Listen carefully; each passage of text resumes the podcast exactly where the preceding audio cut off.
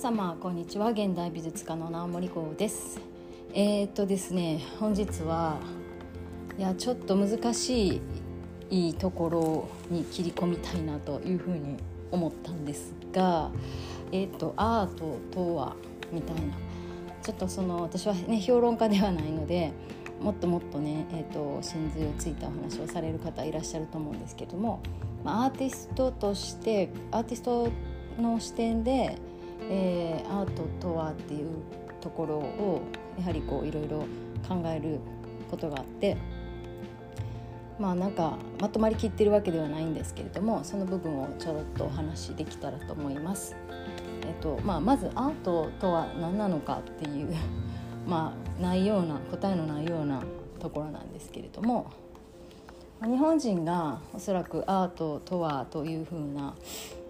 えーまあ、日本人にとってのアートの概念っていうのはおそらくこう、えー、作家ものというか一人の、まあ、作者が、えーとまあ、一点ものを作ったようなものに対して全般的に、えーアートという 傾向があるのかなというふうには思っています。で自分にとってのアートっていうのは、えーとまあ、見ている作品からその作品以上にその向こう側というか、えー、考えとか思考とか、えーまあそうですねその表面的な作品の向こう側に旅ができるというかそういった点があるものなのかなというふうには思っていたんですけれども特に私の場合はそのコンセプチュアルというか、うん、そうですね。コンセプチュアルアートみたいなのがちょっと興味あったので、ま、おそらく大学の先生とかがそういう作品を作ったりとかしていたからっていう点もあると思うんですけれども影響があったのかもしれないんですけれども。えー、そうですね。ミニマルコンセプチュアルでしたっけね。兵庫県立美術館で、えーと、ちょっと数ヶ月前ですかねやってたのとかもすごい面白くて、えー、自分の中ではその表現しているコンセプトが似ているものとかもあっておーってなってたんですけど 多分一般受けしない分野なのかな。なので、まあ、空いてましたね。うん。でもすっごい何時間も楽しみました私は。そういうところが、まあ、自分の好きなアートと捉えてはいたんですけれども、えーと、でもやっぱり純粋に普通に描くということはすごく好きなんですよね。風景だったり多分描写的な描くっていうことが好きなんですよね。なんですがその現代アートとは今流行りのアートとはっていうことにとらわれてしまうと普通の風景画なんて、えー、ダサいと昔の流行りのスタイルであって風景画を描くとかは今の時代の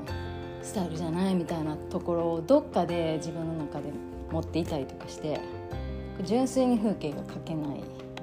などの自分の思いがあったんですね。でうんなんかそのやっぱりね現代アートとしてのまあおそらく一般的にこう今大成功している人を分かりやすく例えると村上隆さんだったりとか、まあ、草間彌生さんとかが世界的に有名な奈良義朝さんとかもそうか、まあ、有名な方々っていうのはたくさんいらっしゃいます。日本人のねアーティストだったらそういう人たちがいますけれども、まあ、そういう人たちっていうのはね、サザビーズだったりとかっていうこう大手のオークション世界トップレベルのアートオークションで高値で取引されてで、まあ、また転売されても、えー、資産価値として運用できるような人たちが、まあ、今現代でいう成功者的な立ち位置にあるのかなとそれを思った時にまあ、自分がそこになりたいのかまあなれないですけどそもそも。でなったところですごい精神力も必要だと思うし体力も。じゃあ自分がやっぱりこう適した居場所であったりこう心地よさを感じるものって何だろうっていうのとかずっと向き合ったりはしていたんですね。でうんどうしてもやっぱりじゃあそのトップレベルの人たちをイメージしたところでうん確かに有名になってきっとね、えー、お金も回って世界のいろんな展示に呼ばれてっていうことにはなるかもしれないけれども購入者はね資産価値として作品を購入する。っていううんまあねそこまで有名になったらそれはそれでね楽しい部分もあるでしょうけど、まあ、もちろんその苦しみというかすごいと思うんですよ。それに耐えられる人じゃないとやっぱそこにはいけないし、まあ、そういうのはちょっとさておき。じゃ自分がそういうふうに日頃ああこれは将来高く売れそうやから買おうっていう買われ方をすることがにすごい抵抗を感じるというかなんかやっぱり希望としてはああこれ見てるだけですごいこの世界に引き込まれて癒されるとかもうすげえ元気になるとかあすっごいもうなんか説明できないけど好きやねんなんかとかそういう本当にそのものが好きと、まあ、作品と共鳴してくれて購入してくれるのが嬉しいなというふうに思うんですよね。でもやっぱりこう中にはこうこれは将来高くなると思うよとかそういう、まあ、販売の仕方をする人もいらっしゃったりそういうふうに購入される方もいらっしゃってもちろんそれはそれで、えー、アートの一つの楽しみ方の世界ではあるんですね。私的にはそれがうん。あまりこうワクワクしないというかっていう部分はあったりする。でも何て言うのかなそれはそれで、えーまあ、マネーゲームというか本当にねアートの業界ではそれは主な楽しみ方の楽しみ方の本当に、えーと、楽しみ方って多分いろいろあると思うんですけど結構大きな大きい結構というか、まあ、金額で世界の金額で言ってもそこが一番占めているんですけれども、うん、でもまあそのレベルそこにその言ったらアート業界の中のトップレベルの中で競り合ってるわけじゃないんであればやっぱり心に響いた人の心に響くものが作れてでそれに共鳴して購入してもらえるっていうことが私にとっては幸せかなというふうに考えたりしてます。でなんかこの話っても本当複雑でいろんな側面からものが話せるんであのなんかもうちょっと話したかったことがあったのは何だったか忘れてしまったんですけどでもまあアートとはということが、まあ、そういうふうにえーと、アートと一概に、えー、言ってもすっごく複雑だなというふうに思ってます。あと種類もねいろいろあるなというふうに思っていて、まあ、イラスト系だったりグラフィック系あとは純粋アートもう本当に純粋に自分の内面的なものとかを表現するようなタイプのものとかいろいろありますね。でそれによってもえーえーとね、方向性というか、まあ、ちょっと違う側面があるかなというふうにも感じますし、えー、国ごとに流行りのアートっていうのもやっぱりそれは文化と、えー、なんていうかな、まあ、文化ですよねアートっていうのは。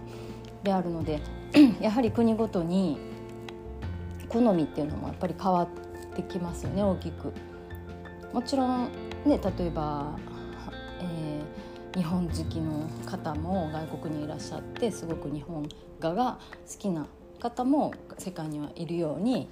もちろんそれぞれ世界中に好みの人は分布はしているけど大きくまとめると、まあ、日本人が好むアートとかそういう意味では結構特性があるんじゃないかなというふうに思ったりしています。ということでねあの正解がもうもはやないような世界なんですね。でなんか本当にあの私は純粋にあの美大出て美術部で絵描いて美大自分の行きたい美大行くためにデッサンの勉強してで関西ではすごく人気のある、えっとまあ、当時すごく人気あった京都精華大学っていうとこ行ったんですけれども自分がその目指してて難し競争率のすごい高い学校に通ったってことがものすごいもう嬉しくてまあなんか自分はそれだけの力があるんだなっていう思いも強かったですし京都精華に精華大学に行きたい人って本当に好きで行きたい人が多いのでとりあえずそこに行こうかで来る人少ないんですよ。たまたま受かっちゃったっていう人もいますけどなんかあのト,、ね、トップクラスの東京芸大に通ってもう成果落ちたっていう人もいるぐらい結構ユニークなあところがあってただうまいだけじゃ通らない部分もあったりしたのかな当時。っていうことであのうんなんかそういった意味でねもうなんていうかね成果愛の強い人が来ることが多いのでもうみんな入ってからも大好きで卒業してからも好きで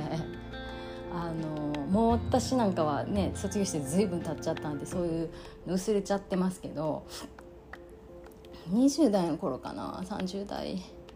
中盤ぐらいまであったかなっていう感じなんですけどあのあ聖火出身ですとかいう話になると「え聖火!」みたいなんでも吸着するかのように仲良くなるって誰とでも仲良くなんか聖火出身っていう言葉だけで急激にあの誰とでも仲良くなれるそんなぐらいあの愛好心の強い、えー、皆さんが集まっている学校でしたね。そうでそうそれでねそのまあもはやねその正解がない世界だなってすごく思っていてあのだから子ども教室をやっているんですけどもそこでの指導っていうのがすごく、うん、難しいというかあの、まあ学校、ね、小学生が主に多い教室なんですけれども最近こう中、えー、と高校でね美術の高校に行って美大に行きたいみたいな熱心な4年生が来たんですよ。ですごくうまいし、えっと、もうそういう意欲がある人はどんどんあの教えてあげようとは思うんですけれども例えばねそれでまあもう少子化で美大とかも受かりやすいっていうのは聞いてるしいけるとは思うんですけどもまあそれで例えば美大に行けないことでもう俺はダメだアーティストは無理だみたいなことにはなってほしくないしもう今って小学生でも NFT とかでねなんかすごい金額稼いじゃう人もいたりする世界なんであのもう今からアーティストやってほしいなというふうに思って教室ではそういう気持ちで接していこうとしているんですね。でそのうまく書くためのポイントとかはお伝えできるし言えるんですけどなんかそれに沿うため沿う生き方をしてほしくないと思うんですね。自分でちゃんとその世のあの自分が表現したいことを見出したりいや人はこう言ってもこう表現したいのっていうところを作らないと人に評価される作品をやっていても評価されるであろうことをどうなんやろな村上隆さんなんかこう狙ってえっ、ー、とうんと今の成功にちゃんと行き着いてるっていう側面もあるんでね狙うことも大事と思うんですけれどもまあでもその狙うポイントがですねそのうまく書くではないと思うんですよね。子どもたちとかその教室のお母さん、ね、通わせているお母さんってやっぱりうまく書くことが正解と思いがちかもしれないのでその辺はこう注意が必要であのそれはきちっとこうあのどんどん説明をできる限りはしているんですけれどももっともっと発信していくべきだなというふうには思っています。うん、もう本当うまく書けるだけではもう認められるようではないと思っている。だけど、ね、もちろんそのうまく書くことうまく書くことっていうと語弊があるけれど、まあ、スーパーリアリズムとかそういう世界観もありますのでねなんかその分野もねいろいろあるんで何とも言えないしそれが好きな人はそれを極めるべきだと思うしなので教室ではもう基本的には子どもに自由にさせることで私が一応その中でこうかこの人はこういうのが得意だなこの人はこういう特性があるなっていうのを、えー、私はこう汲み取るようにしていてでどんどんそこをこう活用しながら他のちょっと苦手なとか得意ではないなと思っているところにも手をつけながらこう幅を少しずつ広げる。無理に苦手なこととかやりたくないことをこう押し付けるスタイルはしたくないんですね。っていうのがアートってそんないやいややるものじゃなくてやっぱりこう溢れる自分の思いや感情や、えー、表現したい色や形っていうものを、出してこそアートだと思うんですね。でやっぱりその最近本当思うのがお金を稼ぐとかそういうことではなく、えーとね、海外のアーティ海外の人とかもねすごくアーティストっていう単語をこうアートを作ってる人じゃない人にも使うんですよね。最初は意味が分からなかったんですけどもあ今やっとそれがもう本当腑に落ちて落ちるようになってきてるんですけどもアーティストっていうのはやっぱり表現者というかでそのルールに沿ったことを正しくやるとかそういうことじゃなくない、うん、だからそれが、えーと、アートとしてその作品としての表現にとどまらない生き方であったり、うん、考え方であったり生活の仕方であったりとかなんかそういうの全部含めて含めてというか、まあ、そういうところまで範囲は及ぶんだなと思う今日この頃。であるというか再確認させられた再認識させられた。なんとなくそうかなっていうふうには思ってたけどやっぱりそうだなと。だから絵がうまいだけで別に熱い思いがないとかそれではアーティストじゃないと思うし絵が建築まあ言ったら子供って全員アーティストの人だから本当に自分が表現したいことを下手くそでもうわっとぐわーって描けたりするってなんかそういうところの方が近いかなっていうようなでももちろんプロとしていく上ではただ子供がやるのと一緒では違うしどうしてもその、うん、流行りのねアートっていうのは流行りのアートっていうか、まあ、どうしても時代的に流行りというものが存在していて、まあ、宗教絵画が流行るっていうのとかと一緒ででも今はそういうのが流行らないみたいな形でじゃあ今はあ、まあ、例えば今までの現代アートでその反社会あ資本主義的な側面があったりとかいろいろあると思うんですけどでもこれからまたどんどん世界は変わっていってるのでアートも変化していくんだろうなというふうに感じてるんですよね。だからすごくやっぱり社会とアートっていうのは連動しているしそのまあポップというかねあの人気になるその時代に人気になるアートっていうのはどうしてもやっぱり社会とは必ずこうつながりがありますしでそれであるべきというのもまた考えが違うのかなというふうに思うわけですよね。だかやっぱりね結果的にねもうまあ全てなんですけどアートに限らないですけど自分が何をもって幸せかでその幸せと感じる、えーと、表現していて心地いいと熱くなれるとかまあもちろん落ち着くとかも含めてですけどもやっぱり自分が自分の人生の上で誰に何言われようがこれがいいと思うことをできることが一番重要な軸になってきますね。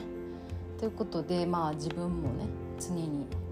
これがねほんと自分でも難しくて分かんないんですよね。あのやっぱり生涯というか欲欲ちょっとした欲みたいなものにもこう動かされてしまうのでそれが本当の欲というかその思いなのかちょっとこう何て言うかな軸からそれてしまっている欲なのかっていうのは見分けないといけないなというふうには思っていてそういった意味で本当にあのアートって常にあの何て言うかな教えてくれるすごい存在だなと思います。もうほんと今年もねいくつもねアートと向き合いながら発見することが多かったですね。今更ですけど私黄色とかが好きだったんだ。なんかねうんとね好きというとまた感覚が違うんですよね。なんか好きなのは赤かなとか思ったりするんですけど、まあ、赤オレンジ辺が好きだったりはするんですけども黄色って常に絵の具を持ち運ぶ時に多めに持っていたしでそれなんで気づいたかというと金の作品をやりだしてふと気づいたのが銀座のギャラリーでね展示がしたいなと思ってプラプラしていた時に、えー、一つのギャラリーに入った途端にね作品に一目惚れして作品4点ぐらい衝動買いしたんですよ一つのギャラリーで。それが金、まあ、金と銀だったんですけどでも金の作品金銀のが2個ずつ買ったから金 2, 2点買ってるんですよね。その時まだ金で表現してなかったんですよね。だからあ自分の中のキーカラーというかこう潜在的に持ってる色っていうのが黄色だったのかと。それってもう本当なんです。私が小え中学高校から美術部だった時代から換算したらもう20年以上ずっとこうアートと触れ合っていってそれでやっと気づいた点なんですよね。だからね本当アートって奥深いですよ本当に面白い、まあ、そういったところをねあの一般の方はなかなかこう私もねアートに関わってなかったらもう、ね、全く知らない世界でしたし当然これアートだけじゃないんですよね多分あのスポーツでも一緒で。えーとずっと向き合っていれば必ずそこからの教えっていうものは常にあるはずなのでこう一つのことをなんかこう、ね、ずっとこう忍耐強く向き合っている人であればあの共通して話ができる点ではあるので、うん、あれなんですけどでもまあ本当に難しいですけど面白くて奥深い世界であるなというふうに思っております。いやアートって難しいし語れないと思っていたんですけど20分も話しちゃいました。ねえっとうんよく話せたな。まあそんなことでねまあちょっと今日はアートとはという難しい、うん、題材だなと自分では思いながらも、えー、話してみました、えご聴取ありがとうございます。Thank you for listening. See you next time. Bye for now.